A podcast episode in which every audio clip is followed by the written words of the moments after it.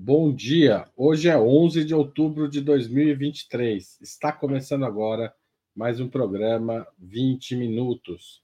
O tema da conversa é a privatização dos presídios.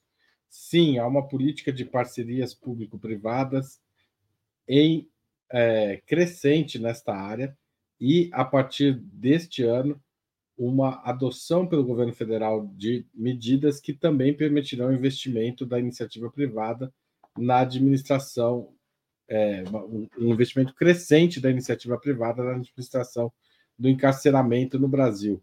Quais as razões para o governo federal adotar essa política? Quais os riscos que ela traz e como romper com as políticas de encarceramento em massa? Para debater essas questões, Opera Mundi recebe hoje Cristiane Russomano Freire, formada em História e Direito, mestre e doutora pelo Programa de Pós-Graduação em Ciências Criminais da Pontifícia Universidade Católica do Rio Grande do Sul. Cristiane também é professora no Programa de Pós-Graduação em Política Social e Direitos Humanos na Universidade Católica de Pelotas. A conversa começa daqui a pouco, logo depois da vinheta. Não perca.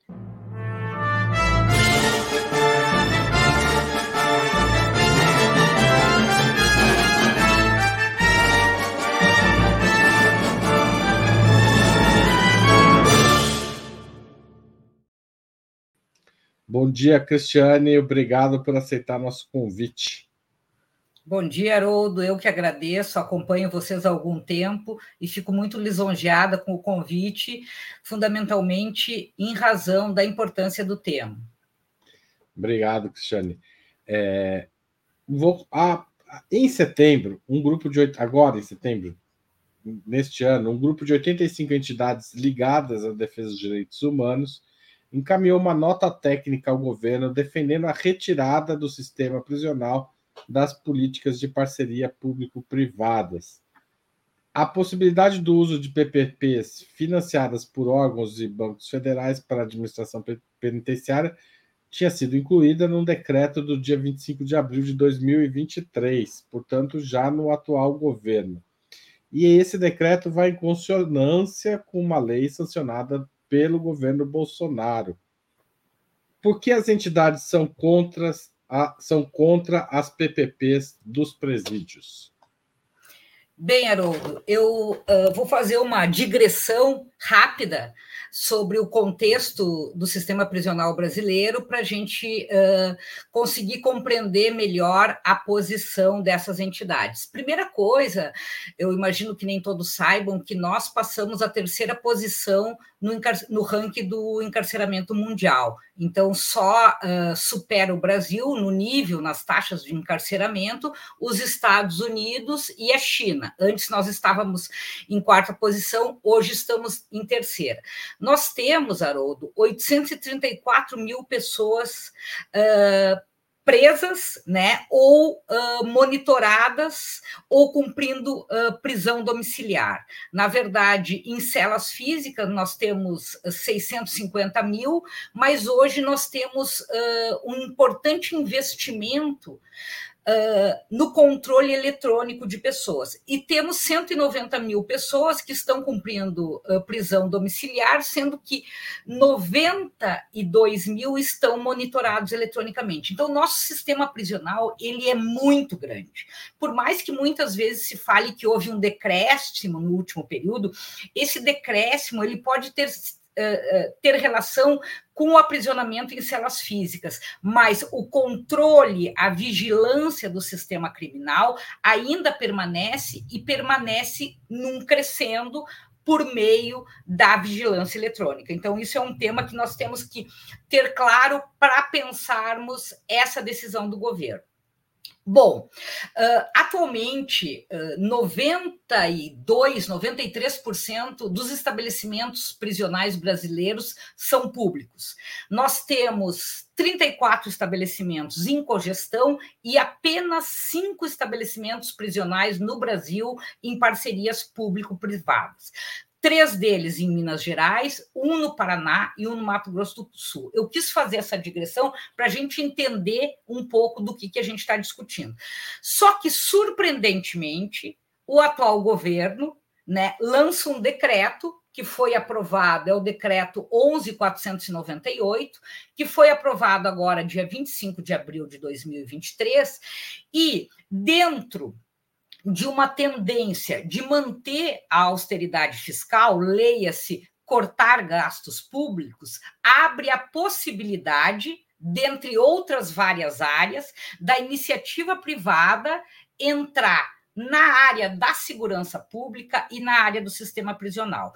E é isso que está causando tanta polêmica e que está preocupando, e com muita razão, fez com que essas entidades que defendem os direitos humanos, desde o IBCCRIM, Defensoria Pública, Comitê de Prevenção à Tortura, várias entidades brasileiras, 86 exatamente, redigiram essa nota questionando o governo, porque nós temos experiências internacionais que mostram, e, e, é, e, esse tema é bem conhecido, quem atua na área, inclusive a Angela Davis, ela fala sobre a indústria do aprisionamento nos Estados Unidos, que hoje tem 2,1,2 1,2 milhões de presos e que é uma indústria extremamente lucrativa. Então, nos causa estranheza uh, abrir hoje né, para a iniciativa privada explorar uma área que com certeza deveria ser exclusivamente da responsabilidade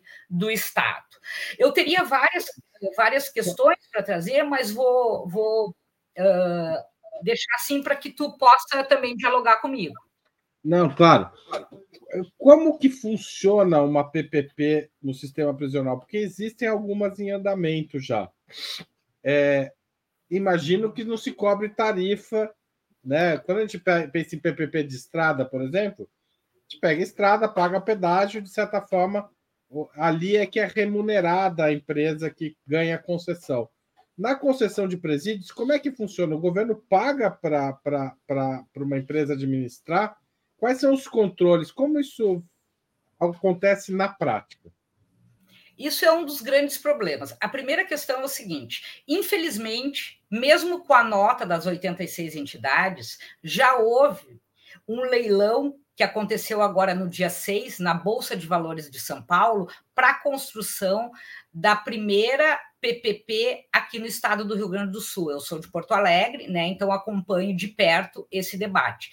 Será construído, né, conforme esse leilão, que houve já uma empresa vencedora, depois a gente vai comentar sobre isso, a construção de um, de um complexo prisional na cidade de Erechim, que é no norte do estado, e esse complexo prisional, ele prevê a construção e a criação de 1.200 vagas. Só essa questão já é uma questão para quem trabalha com o sistema penitenciário a ser questionado. Mesmo que fosse o Estado que, que construísse 1.200 vagas, nós seríamos críticos, Haroldo, porque nós sabemos, né, primeiro que a gente defende políticas de desencarceramento. Segundo, que se for, se for em última situação construir uma unidade prisional, ela jamais pode ter esse tamanho.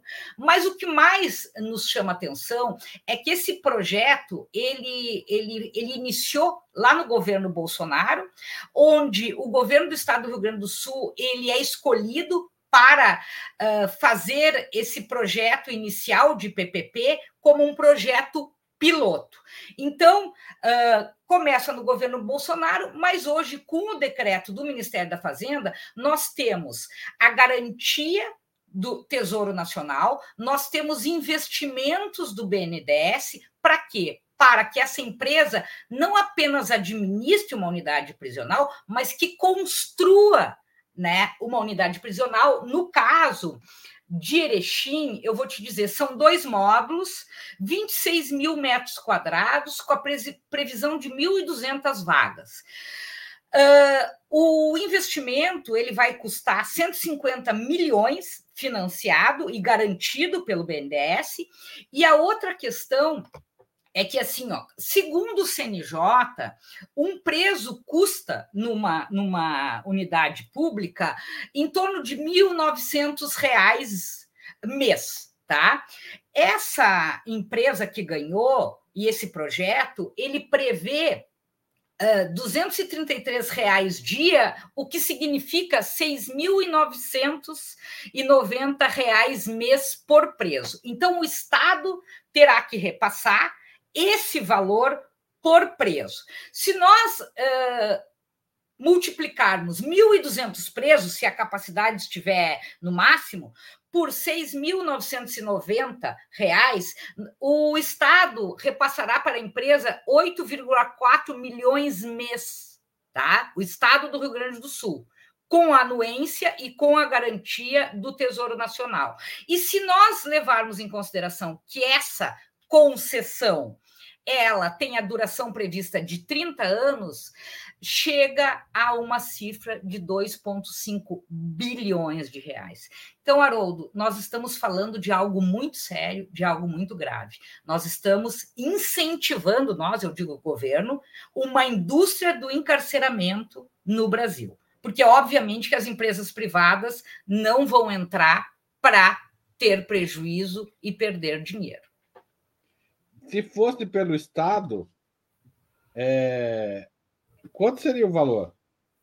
Dá eu não saberia te dizer quanto seria o valor, mas seria um valor uh, que, é que, não chegaria à metade. É não chegaria à metade. Oi? Não, não chega. 1900 e quanto? 1900 é em torno do que se gasta mensalmente. Sim, mas pelo CNJ, qual é o custo de um preso? 1900? 1900, entre 1800 e 1900. Vamos pegar 1900 vezes 1.200 vezes 12. Por ano daria 27 milhões, é isso? Isso. E, e na iniciativa privada deu? Não, não daria 27. Se fosse por mês, daria 8,4 milhões, tá? tá? No ano, 100 milhões. Se fizesse então, por ano. Então, se fosse pelo Estado, 27, 28 milhões. Se eu errar a conta, alguém me corrija aqui no chat. Por favor, desculpem, tá? Estou fazendo aqui ao vivo. Agora, se for pro, pela iniciativa privada, dá 100, 100 milhões por ano, é isso? Por ano, 100 milhões. E no final de 30 anos, 2,5 bilhões. Então, veja, então é uma a... diferença radical. É Mas o problema nem é só esse, Haroldo porque normalmente a discussão fica no âmbito da questão econômica e daqueles que defendem a redução dos investimentos do Estado. É que uhum. esse tipo de concessão ele, ele tem vários efeitos e vários impactos negativos, não somente no que tange as pessoas privadas de liberdade, mas também os servidores penitenciários, hoje, boa parte deles policiais penais. Uh, vou deixar tu fazer o restante das perguntas, senão eu fico falando. Não, vai. continua, estou gostando da sua. Manda ver, depois eu te faço perguntas, não se preocupa. Assim, ó, eu, uh, eu fui pesquisar, né, e encontrei que a empresa que venceu o leilão na semana passada se chama Soluções Serviços Terceirizados, tá? É uma empresa paulista e ela tem atuação em várias áreas: alimentação, limpeza urbana, manutenção predial, controle de pragas, obras de engenharia, gestão e frota logística e gestão prisional. Primeiro, é uma empresa que não tem experiência ainda em nenhuma PPP. Ela tem algumas, alguma experiência no âmbito prisional em cogestão, ou seja, ela presta alguns serviços para aquelas, aquelas unidades que possuem a modalidade, o modelo de gestão que é compartilhado tá? Isso é uma coisa que é preciso levar em consideração. Mas o que mais me chamou a atenção, Haroldo, foi que ao longo da pesquisa eu encontrei várias denúncias, várias denúncias, tem um cronograma de denúncias que inicia em 2011 e vai até 2020. Isso uma pesquisa rápida, tá? Acerca da prestação de serviços dessa empresa. Em, em todas as áreas que essa empresa atua, ela tem denúncias de não adimplemento dos serviços prestados e também de vários prejuízos causados para as pessoas que prestam serviço. Dentre elas, a que me chamou a atenção, porque tem a ver com o nosso tema é uma denúncia de 5 de março de 2020 que uh, está relacionada com o sistema prisional do Rio de Janeiro, onde essa empresa ela fornece alimentação e serviu moela de frango, mortadela e, e peixe ensopado com enormes, uh, como é que se diz? No peixe, que poderiam até engasgar as. Ah, com espinhas espinhas, tá? Inclusive, assim, ó, esses presídios é o José Frederico Marques, o Ari Franco, vários presídios no Rio de Janeiro. Além disso, tem várias denúncias, inclusive determinações dos tribunais de contas dos estados, mandando suspender a participação da empresa, né?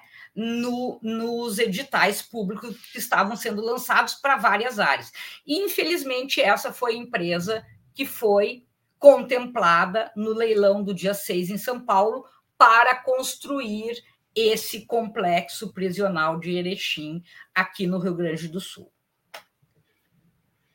É, o governo alega falta de recursos públicos para investir em diversas áreas e o PAC anunciado pelo Lula neste ano está baseado sobretudo em investimentos privados, exceto nas áreas militares. A minha pergunta é se essa justificativa, ou seja, faltam recursos do governo, se sustenta para pensar a questão dos presídios, porque é, o que, que qual é o sentido de privatizar a gestão criminal, Cristiane? Olha só, Haroldo, na verdade, há muito tempo a gente que atua no campo uh, penal e penitenciário vem pautando isso desde o primeiro governo Lula, segundo governo Lula, governo Dilma, a necessidade de uma política de redução do encarceramento no Brasil. Né? Hoje nós temos várias propostas nesse sentido e elas estão relacionadas com a questão da lei de drogas, porque hoje nós sabemos que o grande mote, o grande uh, instrumento que encarcera pessoas no Brasil e pessoas né, uh, marcadas por, por N vulnerabilidades, desde a questão social, a questão racial, a juventude, nós sabemos quem hoje está né, no sistema prisional brasileiro. Então, uh, várias entidades, Pastoral Carcerária, uh, Instituto Brasileiro de, de Criminologia, Defensoria Pública, defensores dos direitos humanos, vêm defendendo um, políticas paulatinas de desencarceramento. Primeiro, a partir da legalização né, das drogas ou do não encarceramento das pessoas uh, que, que foram uh, selecionadas pelo sistema em função da lei de drogas e também daqueles crimes que não uh, envolve violência contra a pessoa. Nós, uh, durante a pandemia, teve uma uma recomendação, a recomendação 62 do CNJ, que recomendava uh, os magistrados brasileiros, em função da pandemia, uh, garantir a liberdade provisória, fazer com que, com que algumas pessoas que cumpriam pena tivessem o seu regime. Uh, progredido para um regime mais brando, aquelas pessoas com comorbidades, aquelas mulheres com filhos até 12 anos, essas medidas elas foram sendo cumpridas em vários estados brasileiros e a gente uh, pode dizer categoricamente que a redução, mesmo que momentânea, que ocorreu ali, em razão da recomendação do CNJ e da pandemia, ela não impactou em absoluto em aumento da criminalidade. Então, não é verdade que o aprisionamento garante segurança, combate violência. Isso é uma opção política. Cristiane, eu vou te interromper, porque claro. muita gente argumenta que, por exemplo, São Paulo tem a menor taxa de homicídios do país e é também o estado que mais encarcera. Tem gente que vê uma relação direta entre esses dois fatos. Não estou falando que são os especialistas, mas no senso comum isso está no dia a dia, né? Circula muito. Faz sentido essa argumentação? Na não... verdade, Haroldo, São Paulo teve alguns investimentos importantes na área da segurança pública e tem um elemento, né, que eu não sou uma especialista em coletivos criminais, em facções criminosas, mas muitos dos especialistas que eu, que eu conheço e respeito, como a Camila Nunes Dias, o Bruno Paes Manso, que lançaram trabalhos bastante consistentes nessa área, eles identificam né, uh, a hegemonia do PCC dentro do sistema prisional brasileiro e, consequentemente, no, no comércio das substâncias ilícitas, né, do tráfico, como um dos elementos fundamentais para a redução da violência no estado de São Paulo. Eu uh, teríamos que fazer um programa só para debater isso, para mostrar uh, algumas questões mais concretas, mas eu compartilho dessa ideia. Eu penso que além de alguns investimentos e algumas políticas na área da segurança, né, nós temos essa situação da hegemonia do PCC enquanto grupo, né, coletivo, o que, por exemplo, não acontece no Rio de Janeiro, o que não acontece aqui no Rio Grande do Sul, que existe vários coletivos, vários grupos que, em função das, suas, das disputas e também da, das, das disputas com a, com a própria polícia, acabam promovendo um nível de violência bastante significativo. Claro. Não, eu só te interrompi porque esse é um argumento muito frequente. E, de fato, é, a, a, questão da violência é multi, digamos, são muitos fatores que envolvem. Muito. Inclusive, São Paulo reduziu recentemente o número de policiais e reduziu com isso a violência também. Então, é, é não é uma, uma, uma conta simples, mas muitas pessoas simplificam e jogam na conta do sistema carcerário paulista a redução da violência. Então, eu te trouxe isso porque só para complementar, colocar o problema para você, mas desculpa te interromper, pode continuar. Não, imagina. Ótimo, é isso aí. Essa é a ideia. Tá. A outra questão que eu queria trazer é que eu imagino que muitos dos interessados no, no tema eh, estejam acompanhando, a emenda constitucional 104 de 2019, ela alterou né, o artigo 144 da nossa Constituição uh, para incluir os policiais penais na área da segurança pública. Bom, uh, uh, sem entrar né, na discussão se é interessante ou não é os servidores penitenciários virarem policiais penais, fato que isso foi aprovado, tá? E isso precisa ser considerado.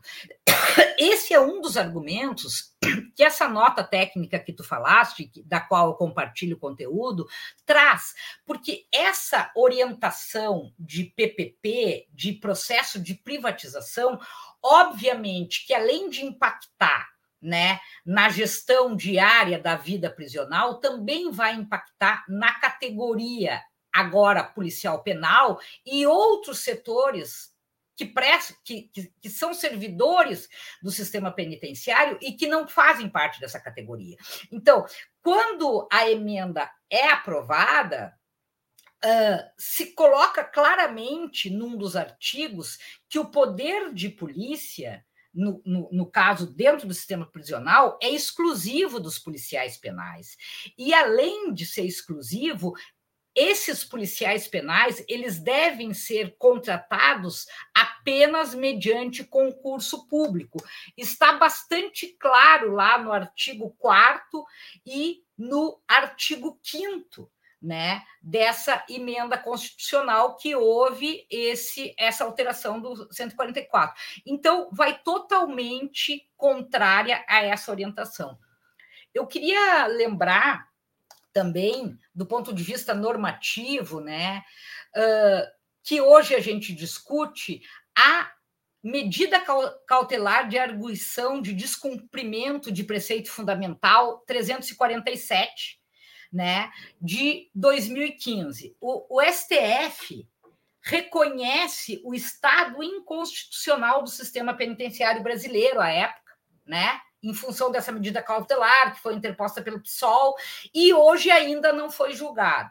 Aí, o ministro Barroso, hoje presidente do STF, assume na semana passada e a primeira questão que ele pauta é isso, Haroldo e ele pauta e reitera o Estado inconstitucional, e não só reitera, como diz o seguinte: que vai exigir do governo federal, com parceria do CNJ, que o governo federal lance um plano nacional para combater esse estado inconstitucional de coisa do sistema prisional, e nesse plano não há nenhuma menção em concessão para iniciativa privada ou uh, qualquer tipo de parceria uh, público-privada. Ao contrário, olha, olha o que diz a decisão do Barroso reduzir a superlotação através de multirões, aprimorar a infraestrutura, realizar programas de ensino à distância nas penitenciárias e compensar pessoas que cumprem pena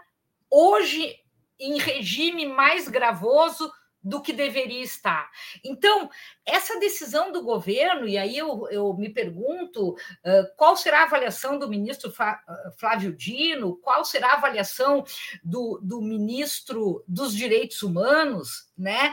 Porque é uma, é uma, uma orientação que já está sendo uh, efetivada, de leilão para a construção do complexo de Erechim, né? e que, que está sendo recepcionada pelos estados e provavelmente vai proliferar se não houver uma atuação distinta por parte do governo federal, porque essa... Até porque essa autorização põe o BN...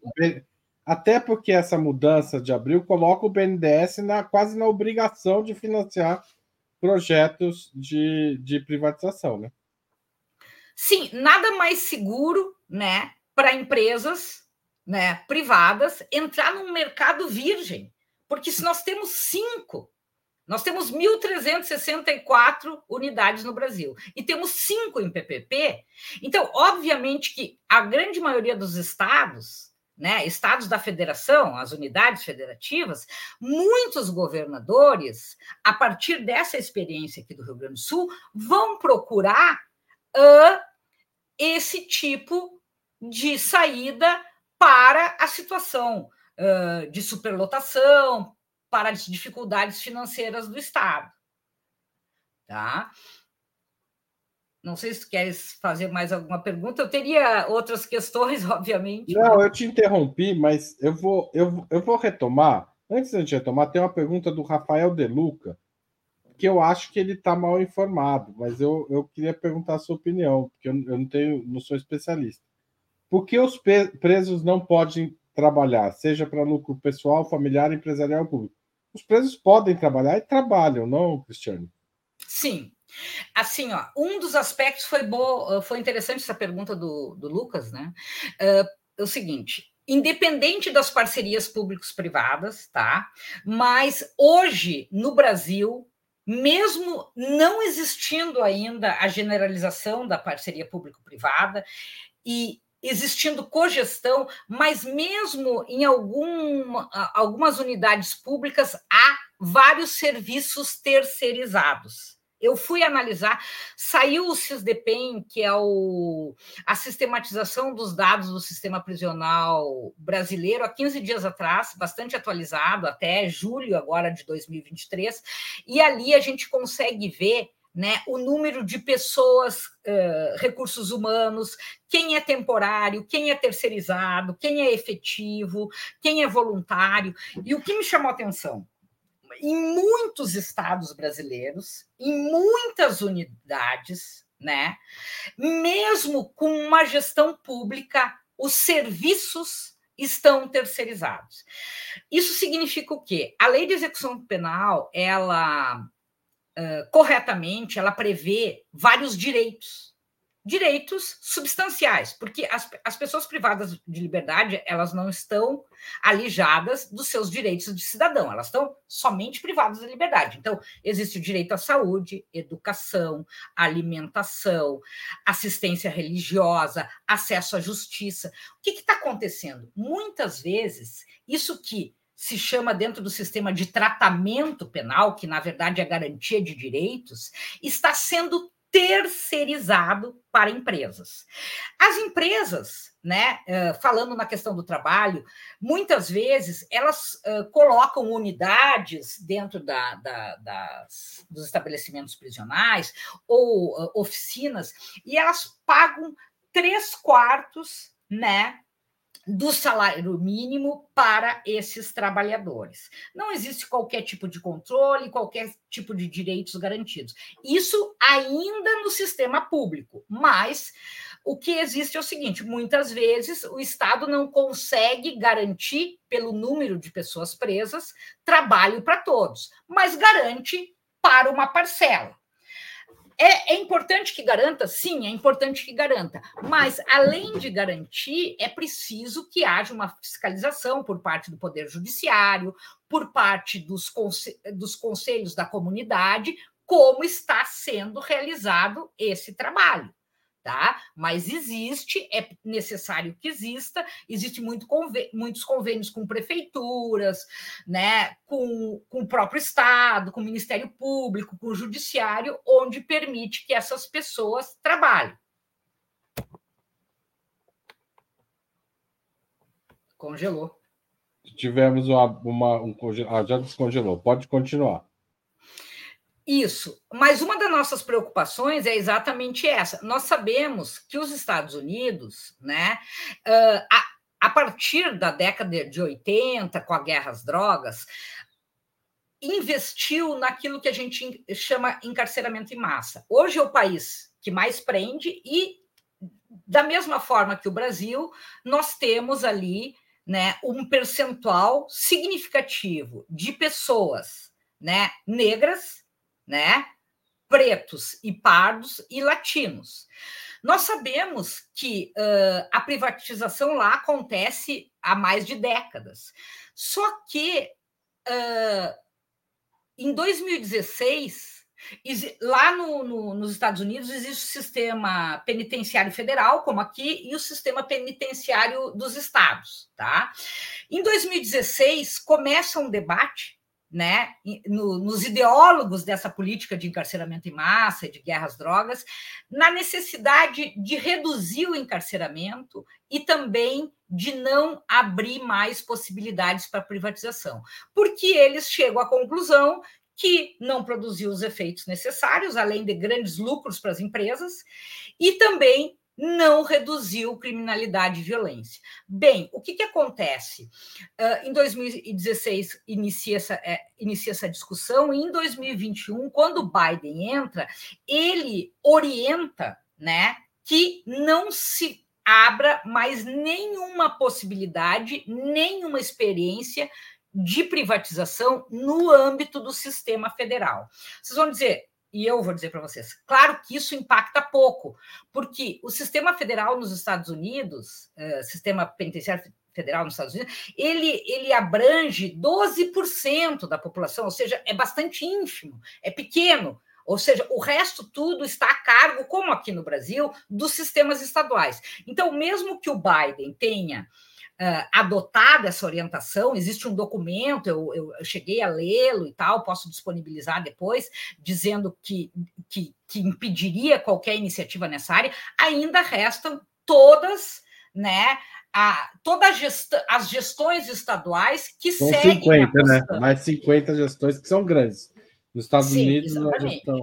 Então, mas mesmo assim, essa decisão do Biden, esse debate, ele é muito simbólico para nós né? Porque nós seguimos essas pegadas, nós adotamos, nós recepcionamos essa política.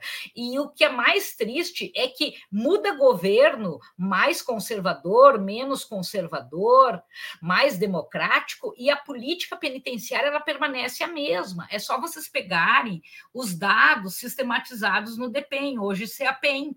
As curvas elas não reduzem, né? E, e, isso é algo bastante impressionante, porque a gente entende que é um controle social, né, uh, destinado aos setores hoje cada vez mais precarizados. Ô, Cristiane, a, a, a reinterpretação da lei de drogas pelo Supremo tem potencial de reduzir a pressão pelo encarceramento em massa ou até revertê-lo? Eu acredito que sim. Reverter, eu acho que precisaríamos de outras ações, né? Sensibilização do Poder Judiciário, fundamentalmente, do Ministério Público, da sociedade. Mas eu acredito, né? Porque o que aconteceu? A lei de drogas 2016 é, era o governo Lula. não sei se era, era já era 2006, governo Lula. Né? 2006. 2006, desculpa, 2006, estava com 16. 2006, ela uh, acabou uh, despenalizando o usuário, tá? Mas acabou uh, conferindo um tratamento muito mais rigoroso para os considerados traficantes.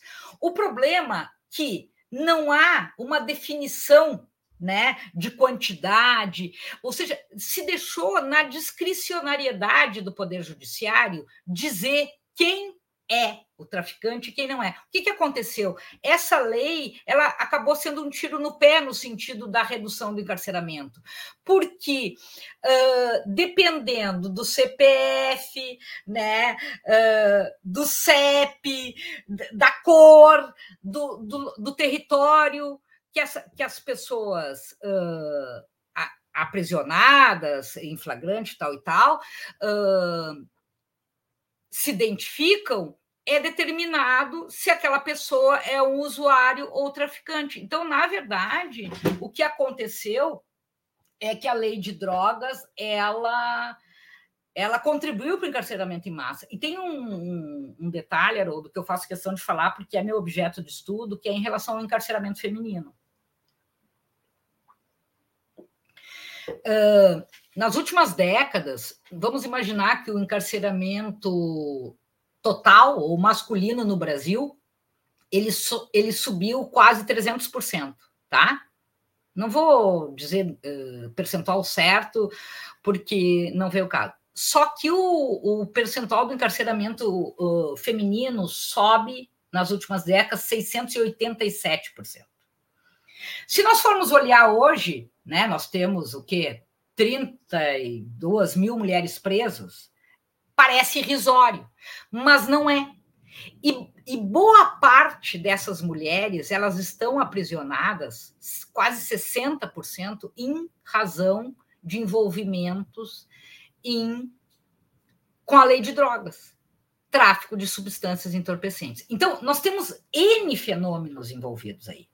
Nós temos um fenômeno de desestruturação familiar, nós temos um fenômeno de seletividade penal uh, direcionada às mulheres, porque normalmente as mulheres ocupam posições uh, hierarquicamente mais uh, abaixo na, na estrutura do tráfico, então elas ficam mais vulneráveis né, à, à ação policial.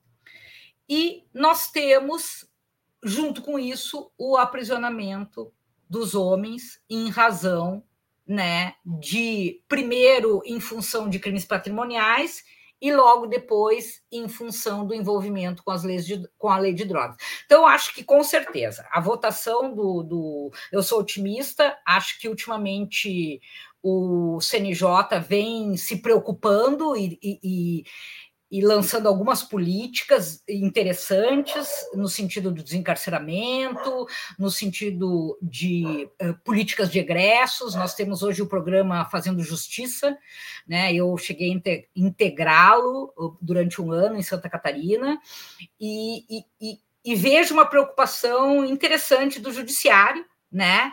Uh, claro que ela ainda está bastante como é que eu vou dizer? Ela está bastante concentrada no STF, no CNJ. É preciso uh, fazer com que os juízes de primeiro grau, né, desse nosso enorme Brasil, também se sensibilizem e compreendam né, que a política de encarceramento, além de aprofundar o fenômeno né, da desigualdade social, do racismo, também acaba retroalimentando as organizações criminosas, que isso é outro detalhe, né? Quanto mais pessoas privadas de liberdade, mais exército disponível para os coletivos criminais. Isso é incontestável. Cristiane, eu vou fazer um breve inter intervalo para convidar as pessoas a, a, se tornarem assinantes de Opera Mundi.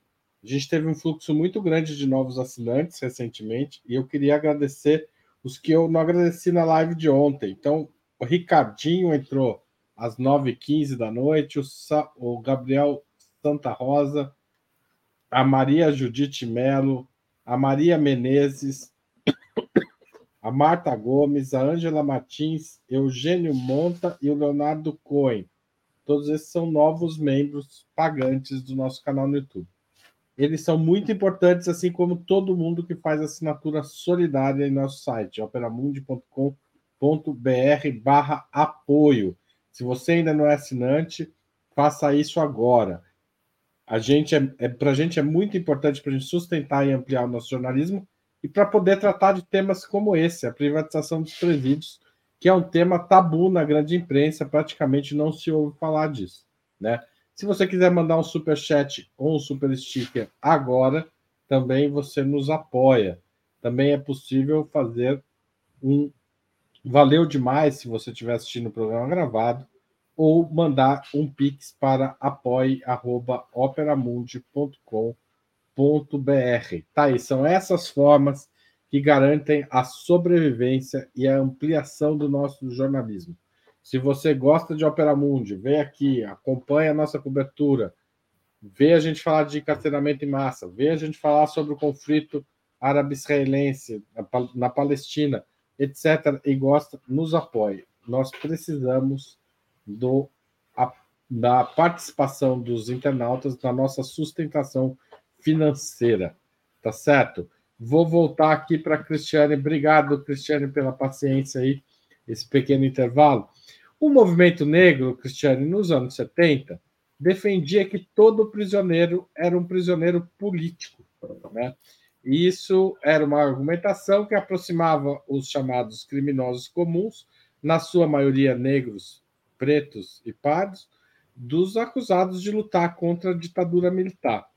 Embora esse, em linhas gerais, esse, essa consciência de que o aprisionamento de negros é também uma decisão política do Estado brasileiro, uma decisão racista, ela não tem sido colocada de forma tão contundente. Falta para as pessoas no Brasil hoje perceber a dimensão política do encarceramento? Com certeza. Com certeza.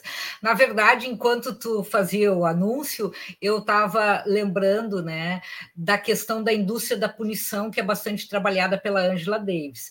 A gente sabe, né, Haroldo, que infelizmente, eh, tanto nos Estados Unidos, mas mesmo em países como o nosso, né, países coloniais, quem viu a 13 terceira emenda consegue compreender o quanto as prisões uh, podem ser um contínuo né, da escravização, e eu não tenho dúvida que é preciso. Eu tenho dialogado bastante com o movimento negro, tenho dialogado com pessoas dos direitos humanos e me considero uma ativista da, dos direitos humanos, da importância de olhar o encarceramento no seu viés político.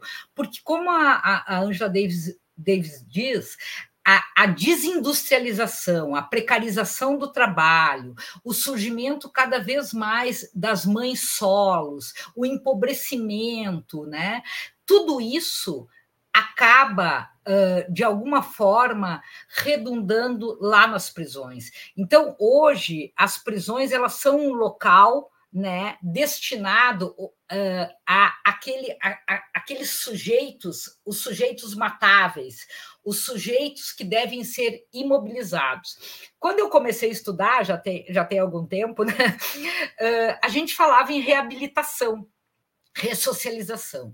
Hoje, nós sabemos, né, o Foucault já sabia lá desde 76 que o, as instituições prisionais e as instituições totais, elas não foram feitas nem pensadas para reabilitar e ressocializar ninguém. Isso eu tenho plena certeza. Elas são uh, reprodutoras de delinquência. Mas hoje, uh, com a, a, mudança na estrutura global, na economia, a sociedade capitalista neoliberal, ela não tem espaço nenhum para reinserir, reinserir pessoas. Ela sequer tem condições de abarcar aquele antigo exército de reserva, né, que não existe mais. Então, as prisões elas são instituições que, diferente de outras que, que foram desgastadas no que se chama pós-modernidade ou sociedade uh, pós-industrial, que é a sociedade contemporânea, elas se ressignificaram elas, elas acabaram se fortalecendo, enquanto outras instituições vão mudando, né? as instituições tradicionais da sociedade moderna, da sociedade capitalista, vão mudando, vão se desgastando, as prisões elas não se desgastaram, elas se ressignificaram na grande maioria dos países, e o Brasil é um grande exemplo disso. Então, elas acabam dando conta desses setores que uh, o mercado de trabalho não vai reinserir e que é preciso ter um controle sobre ele. Só que, como nada é perfeito, uh, surge um novo ator, que também é um ator político, né? Que, que é o crime organizado, que são os coletivos criminais. E aí fica difícil se dar resposta a isso, né? Cristiane, tem uma pergunta aqui de uma internauta nossa é, assinante do canal, quais que vai ser, a gente tratou dos Estados Unidos, né? Ou seja, os Estados Unidos está, digamos, no início numa tendência de desprivatização, digamos assim. Se o governo Biden sensibilizar outros estados, pode ser que a, a tendência à privatização da, do sistema norte-americano é, reflua. Em outros países, os presídios são privados? Fora Existe, dos Estados Unidos? Existem outras experiências. Uma das experiências que eu conheço é na Inglaterra, sim, conheço de estudos, né, obviamente. E uh, eu vou te dizer que existem distinções, tá? Existem distinções, por exemplo, uh, nos Estados Unidos, o que a gente assistiu, né, uh, é que as prisões né, elas se transformado em grandes indústrias, tanto é que me parece que a indústria prisional nos Estados Unidos é a segunda ou terceira na Bolsa de Valores. Tá? E na Inglaterra, a gestão é um pouco distinta, porque eles levam em consideração não apenas. O, porque, assim, ó, se nós olharmos essa licitação aí, o leilão de Erechim, nós vamos ver o seguinte: 1.200 presos. E aí, se, se a empresa ganha por preso, né? Uh, obviamente que quanto mais lotada tiver a, a, a, a, penitenciária, a unidade, mais a empresa vai ganhar. Isso é uma coisa lógica, né? Uh, a diferença aqui na Inglaterra não é só isso que define a remuneração da empresa. Alguns critérios de eficiência, de prestação de serviço, né, uh, também são levados em consideração. Mas, uh, em que pese essa, haja essa diferença, uh, eu, eu, li o edital da construção da penitenciária de Erechim, né, o edital do governo do estado aqui do Rio Grande do Sul, e o governo do estado do Rio Grande do Sul também coloca como cláusula, tá? essa questão da eficiência, que é algo positivo, Haroldo. Eu não vou aqui ser a, a pessoa que, que não reconhece as coisas que, são, que podem ser interessantes e positivas. Mas o, o, o problema é, não é tu colocares uma cláusula né? no sentido que o, que o governo do Estado ou que o agente público vai uh, acompanhar a execução da pena e, e vai ver se, se o, o, tratamento penal, a alimentação, a saúde, a educação está sendo feito. Uh, observando os critérios e os direitos da lei de execução penal. Uh, eu acho que até isso pode ter uma intenção por parte do, do, dos governos num primeiro momento. O problema é como isso se concretiza. A, a, a experiência que nós temos é que uh, não há nenhum tipo de informação pública acerca, acerca de como é, é, feita essa gestão. Não há transparência. Não há, se dentro do sistema prisional público nós temos uma enorme dificuldade de, de ter, ter dados, de dialogar, de fazer pesquisas, de ter transparência exatamente com o que acontece nesse sistema, vocês imaginem num sistema privado. E agora, falando nisso, Haroldo, eu sei que nós estamos chegando no fim, mas eu queria chamar atenção para uh, algumas situações. Eu não sei se vocês lembram, quem trabalha na área como eu uh, lembra bem, das últimas crises que houveram no sistema prisional brasileiro. Tá? Pedrinhas no Maranhão, Maranhão, inclusive o, o Flávio Dino foi governador, né, nosso ministro, e Uh, o complexo. E a frase do Bolsonaro, né? Famosa. Qual? Não é que ele falou que a única coisa boa do Maranhão era a, o Pedrinhas, né? Por conta do massacre. Ah, eu nem lembrava disso, vê, ó. Exatamente. Só que olha só a curiosidade, uh, Haroldo. Esse, esses dois massacres, tanto no Amazonas como no Maranhão, as unidades eram dois complexos penitenciários em cogestão.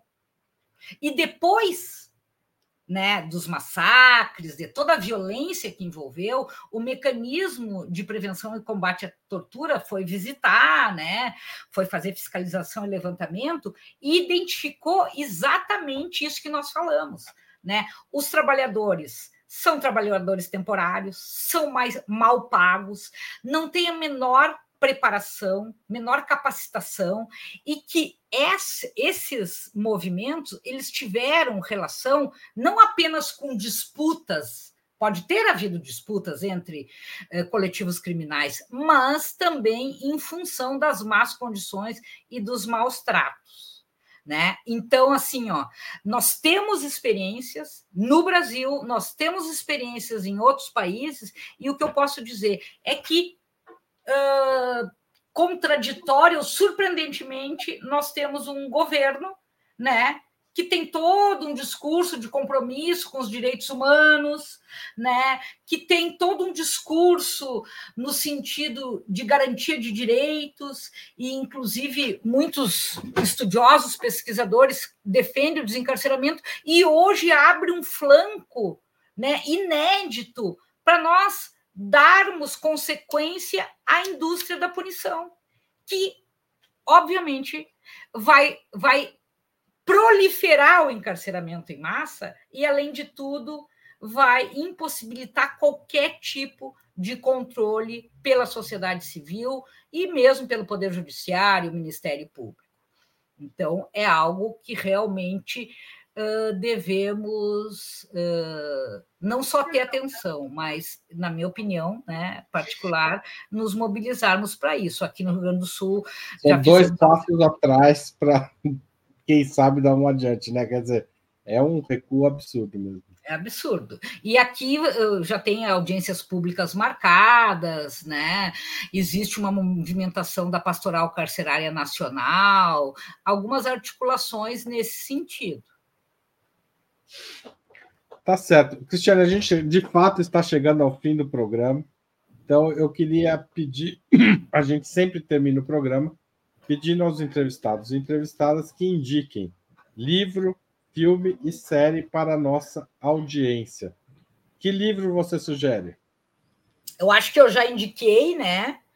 Do Aimé Césaire, que é o discurso sobre a colonização sobre o colonialismo, desculpe, tá? Esse esse seria o Porque, livro.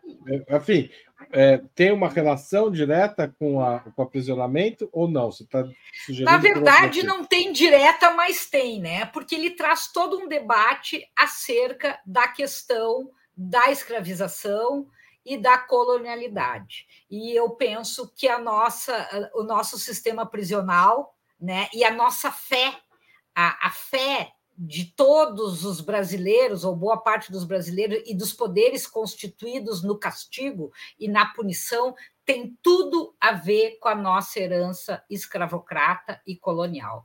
Eu fiz uma pesquisa na tese de doutorado sobre o que pensam os gestores eh, da polícia militar, da polícia civil e, do, e, e os gestores prisionais. E eu identifiquei essa fé inabalável na punição, na retribuição e no castigo. Acho que tem a ver com isso. Tá certo. Também acho que é um tema bom para pensar a África, né? A gente está vivendo as rebeliões africanas neste momento. Esse, esse livro é interessante para pensar isso. É, o MSZ não é africano, ele é das, das Américas, mas é um pensador que viveu sob colonização francesa, como os países africanos estão vivendo agora. Então, acho bem interessante também fazer essa associação com o momento, né? E, de certa forma, também o que acontece em Gaza. É... Cristiane, é, um segundo tópico é o, o segundo pedido é filme e série. O que, que você sugere para gente? Série uh, Quatro Estações em Havana eu achei bárbaro, vi várias vezes, e o roteiro é baseado nos livros do Padura. Então, é um olhar muito interessante sobre Cuba, né? Cuba contemporânea. Gostei muito, indico para a gente pensar um pouco sobre a sociedade cubana. E série? Essa é a série. Essa é a série, Haroldo. São desculpa, quatro episódios, desculpa. é uma não é uma minissérie, Haroldo, mas é bem legal, assim, vale a pena.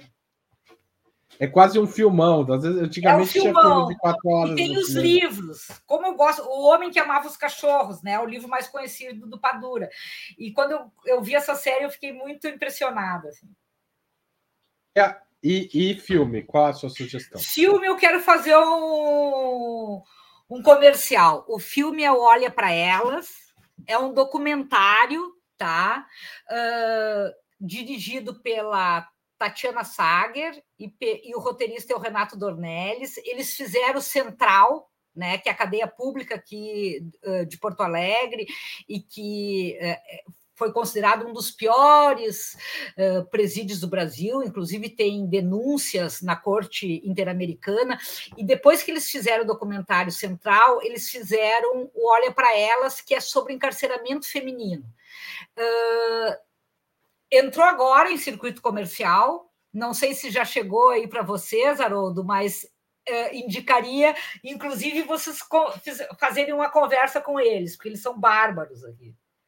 E tem um trabalho muito legal. Eles têm também uh, um, um, um, seriado. Tá certo, sugestão anotada aqui. Vamos, Laila, que está aqui na produção, anota aí. Acho que é uma boa mesmo sugestão. Cristiane, muito obrigado pelo seu tempo por essa conversa super esclarecedora. Quem assistiu, peço que compartilhe, espalhe ao máximo esta conversa para a gente entrar nessa discussão que é muito séria e, de fato, preocupante, porque pode ter. São questões. É, é o tipo de questão que tem efeitos de longo prazo, né? É uma, uma decisão agora que a gente talvez tenha que repensar daqui 20, 30 anos, depois de desastres para muitas famílias, muitos trabalhadores, muita gente que vai acabar se envolvendo né, no que pode virar uma indústria privada do encarceramento. Não basta a indústria pública que já temos, né? Até mais. Valeu, obrigada, Cristiane. Obrigada. Muito... Tudo de sempre. bom. Valeu.